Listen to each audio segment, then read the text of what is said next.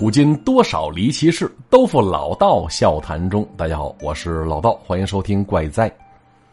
不知道大家伙在生活当中遇没遇到过这样的人啊？一起看个电影、看个电视剧，总是在旁边念念叨叨的，尤其是那种悬疑剧，啊，总是在最开始的时候告诉你一些剧情的走向，甚至说出来谁才是最终 BOSS。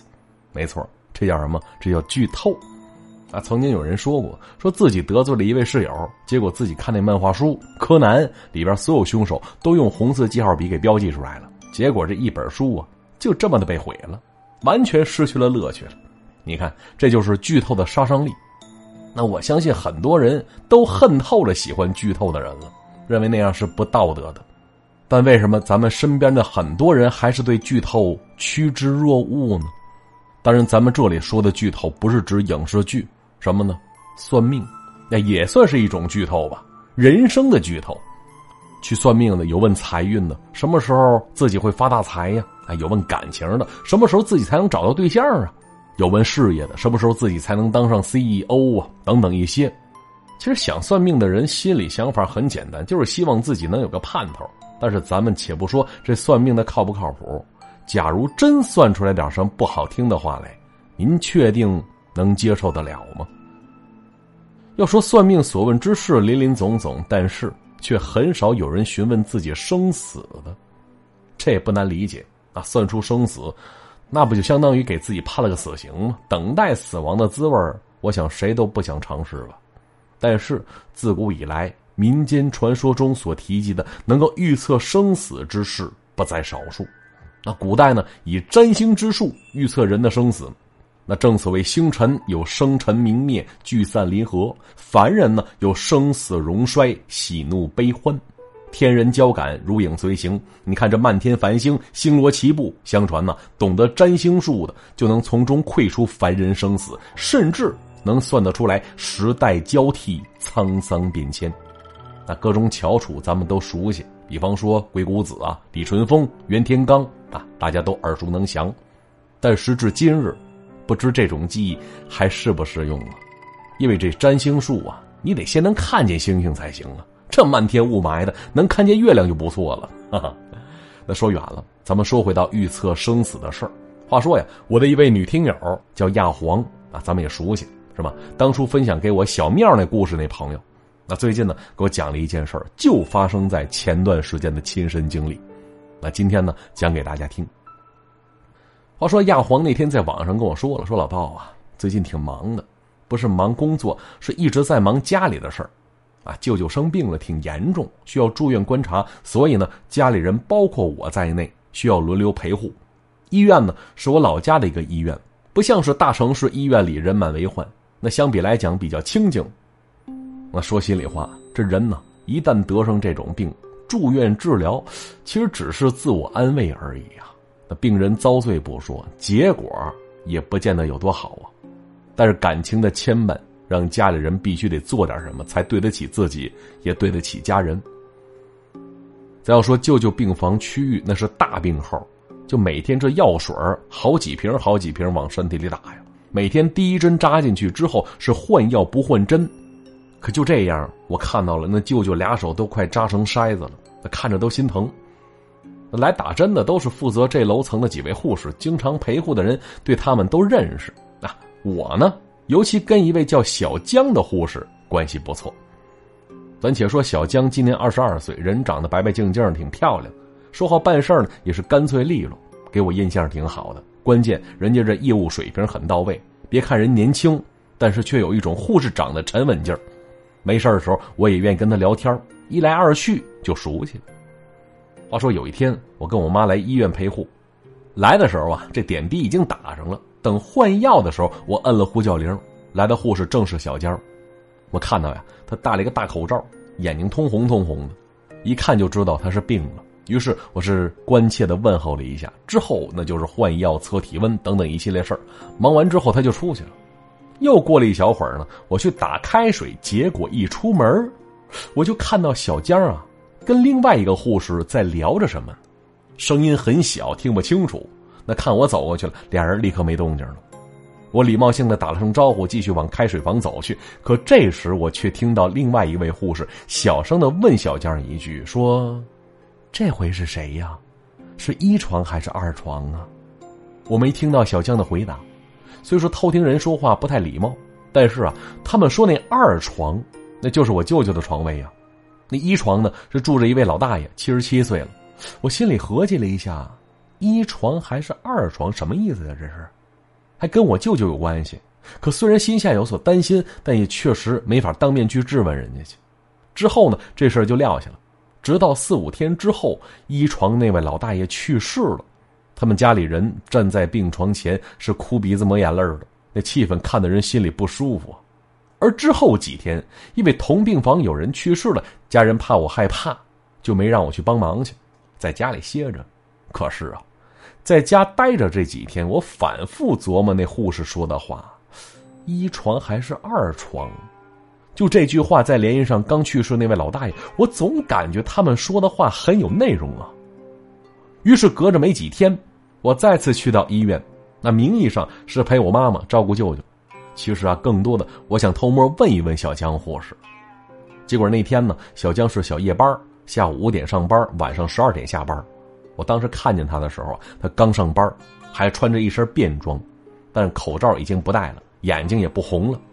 我当时随口问了一句：“哟，小江，病好了？”他笑了笑，点点头，跟我闲聊几句有的没的。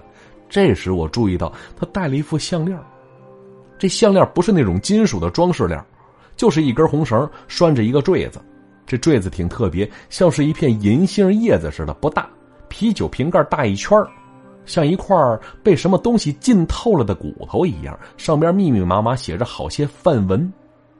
那在这插一句啊，我之所以知道那像是被浸透的骨头，那是因为我打小总去我姥姥家玩，他们家呀有一副牛骨麻将，每到立春、立秋换季的时候，姥爷就把麻将拿出来擦一擦，说那是骨头做的，不能用水洗，只能擦。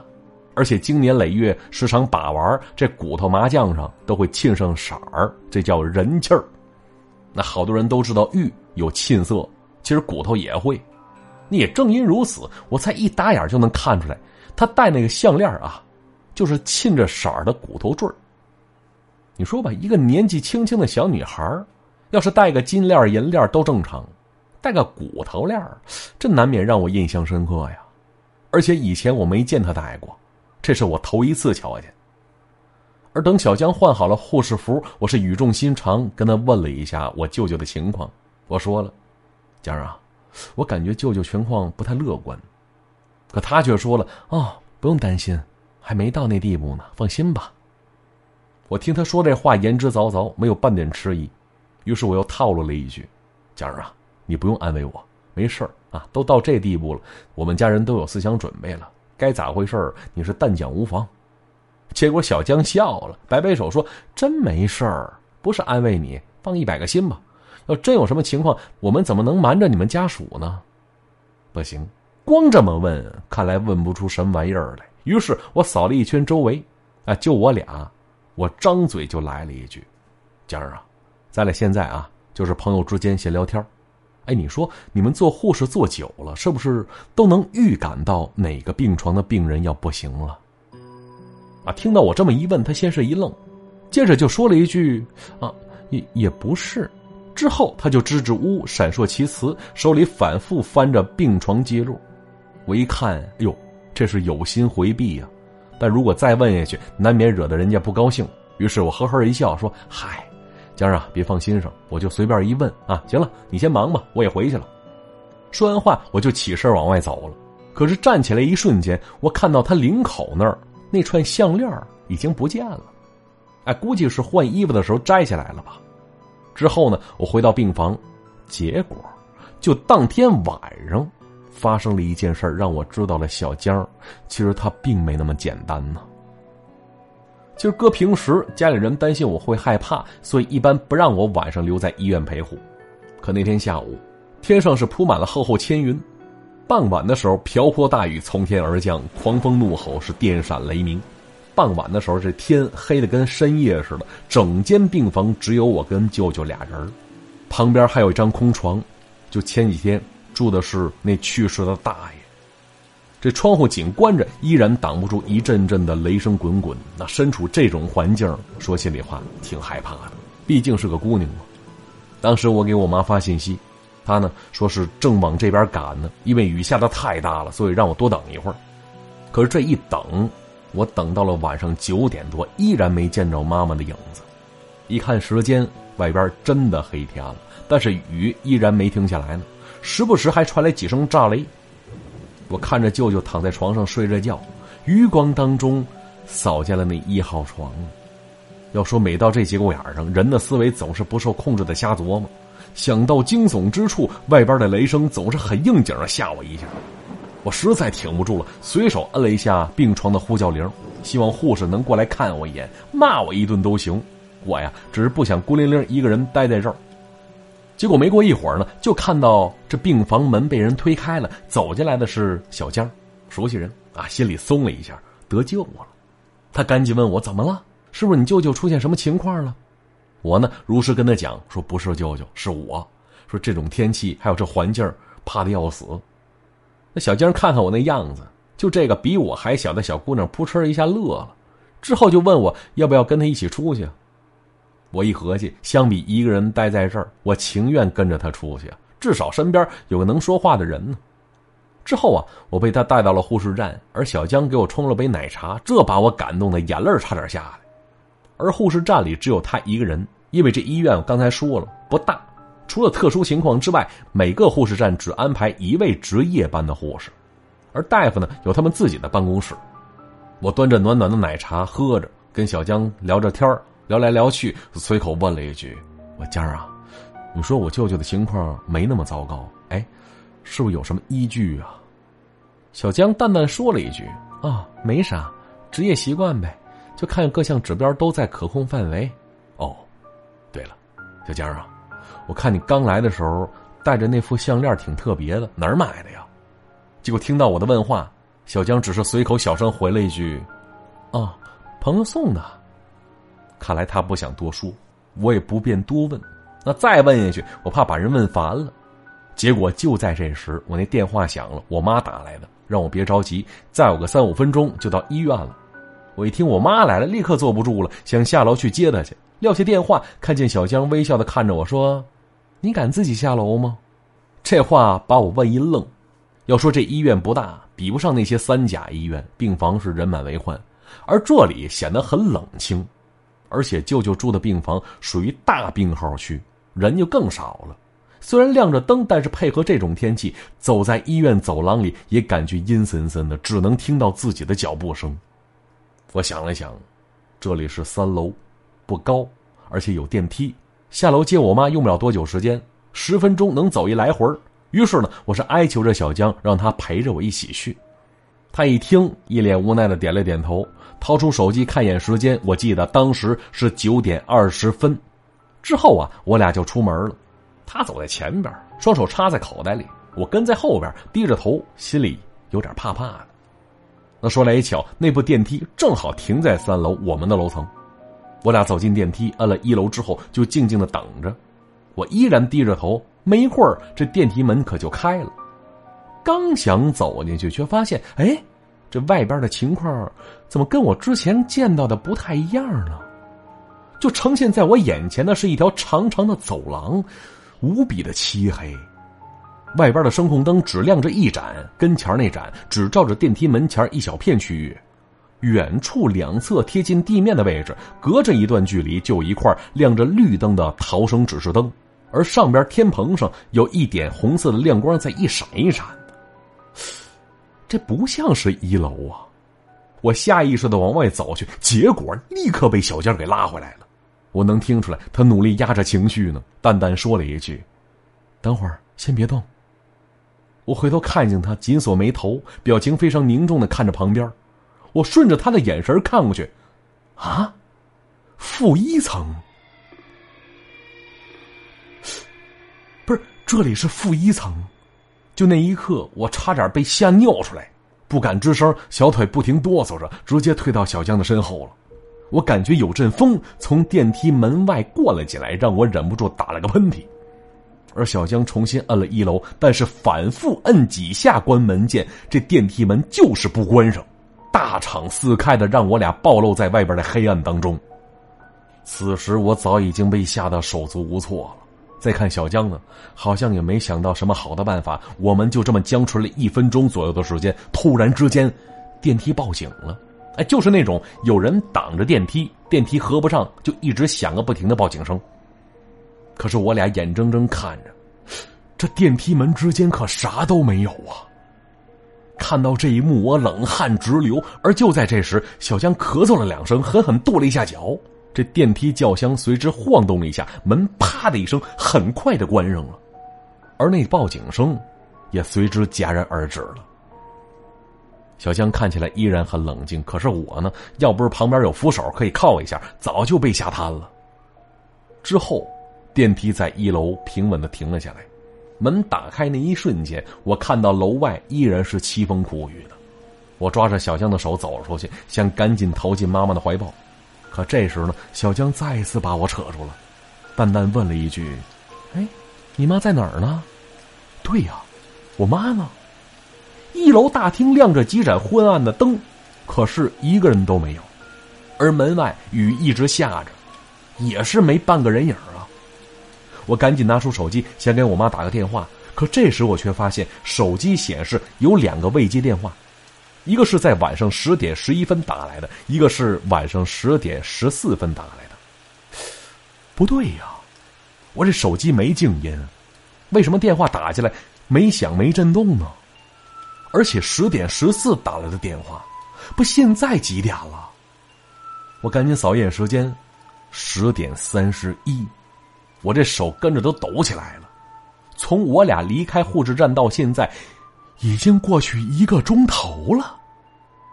很明显，小江也显得有点不知所措了。我赶紧把电话打给我妈。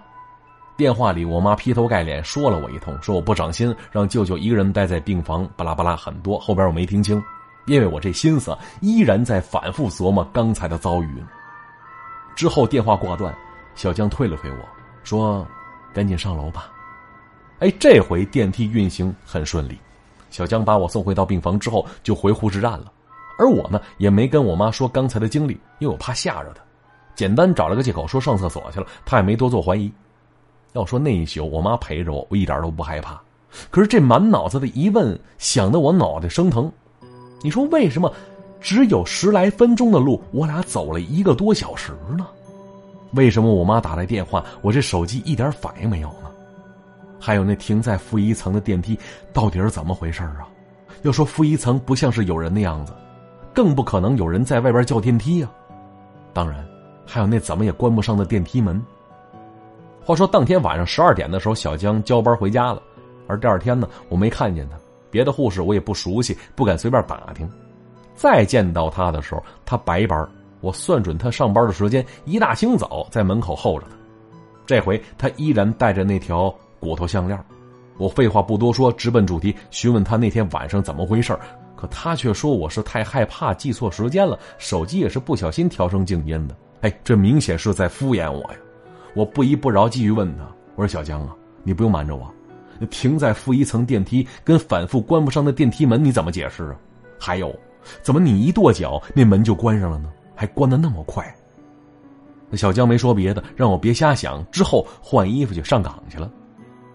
而白班护士站里有好多护士，而这事儿我也不好当着别人的面问，于是下午我赶在他下班的时候跟他坐了同一辆车，发誓要把这件事弄明白。可这时我看见他跟早上状态完全不一样，他戴了一副大口罩，眼睛通红通红的，一看就是病了。不是这早上还好好的，为什么晚上就这样了呢？不行，我一定要弄清楚。于是苦口婆心跟他说了，说因为家里人总在这儿陪护，所以有什么事儿避着点也好。而且你放心，隐私我一概不问。于是那天在车上，小江给我讲述了他自己的一些事情。要说他天生体质弱，按他话来讲，就是身体很敏感，能感觉到死气儿，能看到这人一天天虚弱下去，直到死亡。而这事儿打他小的时候就出现过。身边亲近的人要去世了，他就有异常的感觉。而被那死信打到了，自己就会生病，所以他才说舅舅目前没大问题，不会离开人世，因为他感觉到了。而那块骨头项链是他笃信的亲人为他求来的，是一块处理过的蝶骨，而上面刻的文字他也不清楚是什么，反正戴上之后很有效果，很少生病了。但是呢，也感觉不到那种死信了。我问他，我说那天电梯事件是怎么回事啊？你又咳嗽又跺脚，是什么原因呢？那关于这件事儿，他没详说，只告诉我以后啊，最好不要去负一层。为什么呢？因为那里是医院的太平间呢。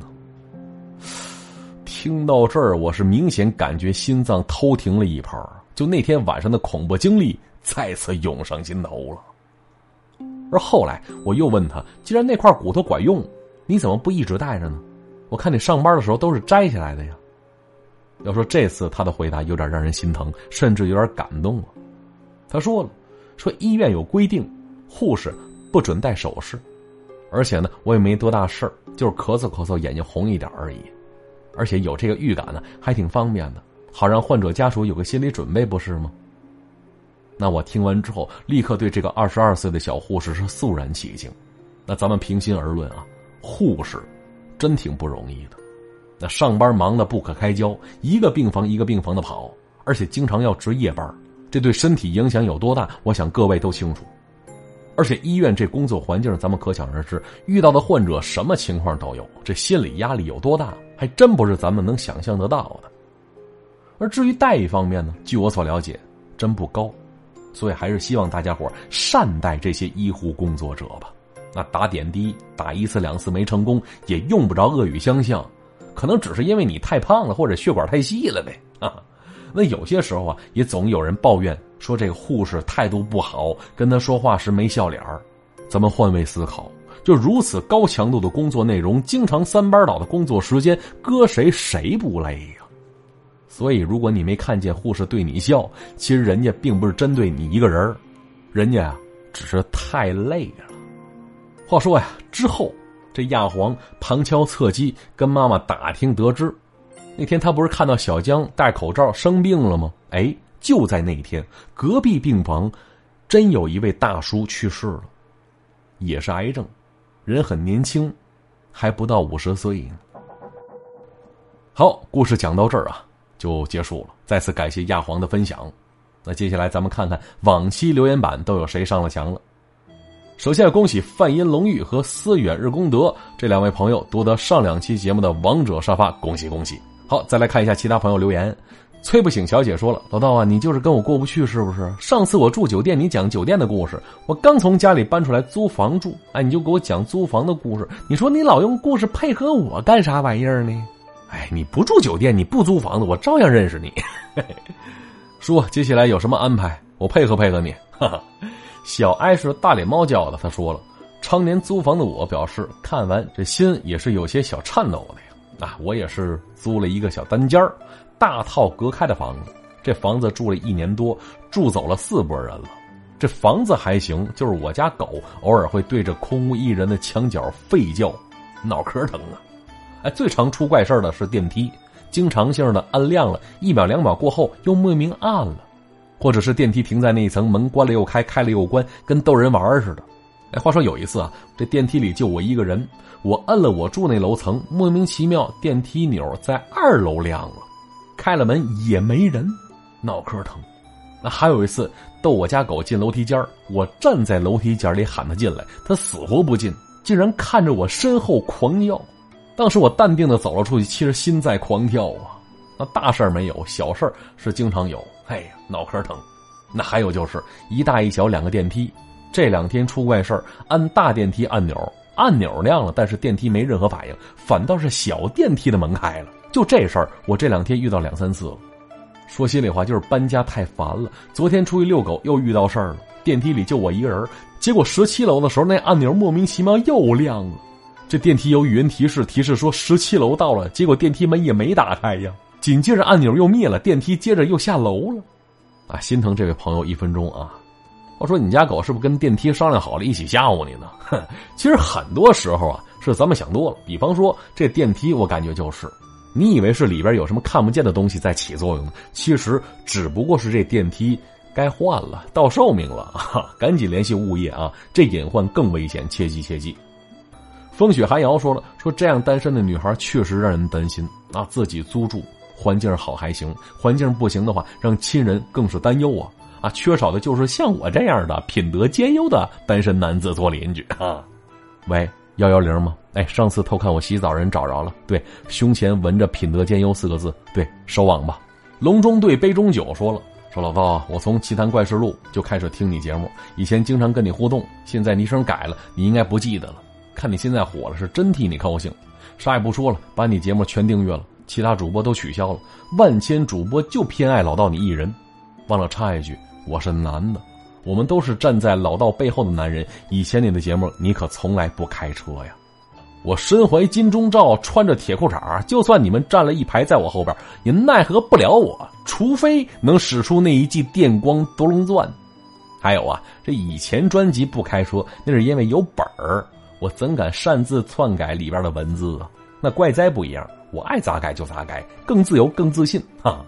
好，各位如果有故事或见闻想要分享给我的，可以微信搜索“主播老道”这四个字的全拼，再加上五二零，我在那儿等你呢。那听到这儿的朋友，别忘了点关注、点订阅，因为彩蛋时间马上开始了啊！要说今天彩蛋也是应了今天的话题了，遇见生死。其实古时候有种职业就有这个能耐，不是算命先生，也不是问米仙姑，而是什么呢？棺材匠。就现在火化普及的很到位，棺材这东西已经逐渐退出历史舞台了，随之棺材匠的传说也渐渐被人遗忘了。那想当初，棺材匠可以说是很受到人尊重的，因为他们的技艺比木匠要高。那正所谓好棺材匠都是好木匠，但反过来，很多木匠却未必能造得出好的棺材。而这职业其实到现在也没完全绝迹。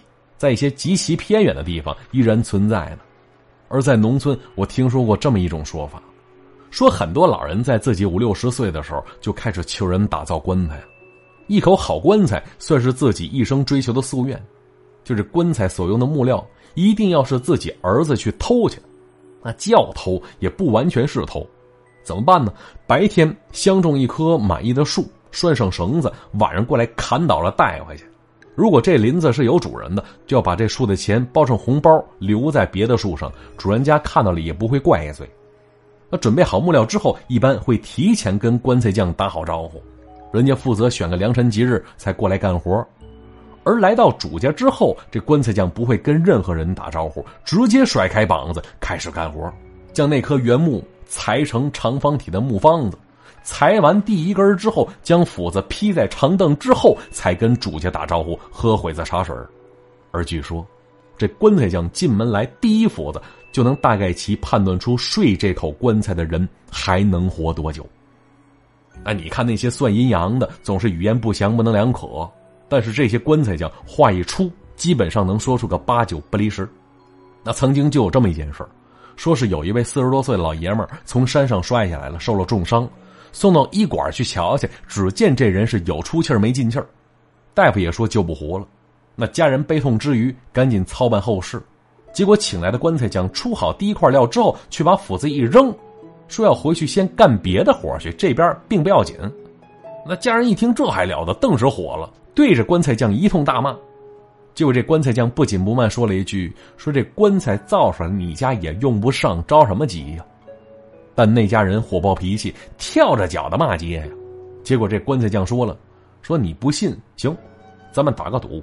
如果你家人没用上这口棺材，你请我跟我这小徒弟吃三顿好的；如果我耽误你家事儿了，行，你把我房子点了，我是毫无怨言。”结果那家人带着满肚子怨气回到家里，转天来竟然发现受伤那老爷们儿啊，竟然自己坐起炕来开始啃肘子了。很明显，这条命是保住了。之前在人家大呼小叫那几位是带着瓜果梨桃跟人家棺材匠是赔礼道歉去了。其实啊，这类似棺材匠断阴阳的传说还有挺多呢。那其他的等以后咱有机会的。好，这里是怪哉，我是老道，咱们下期再见。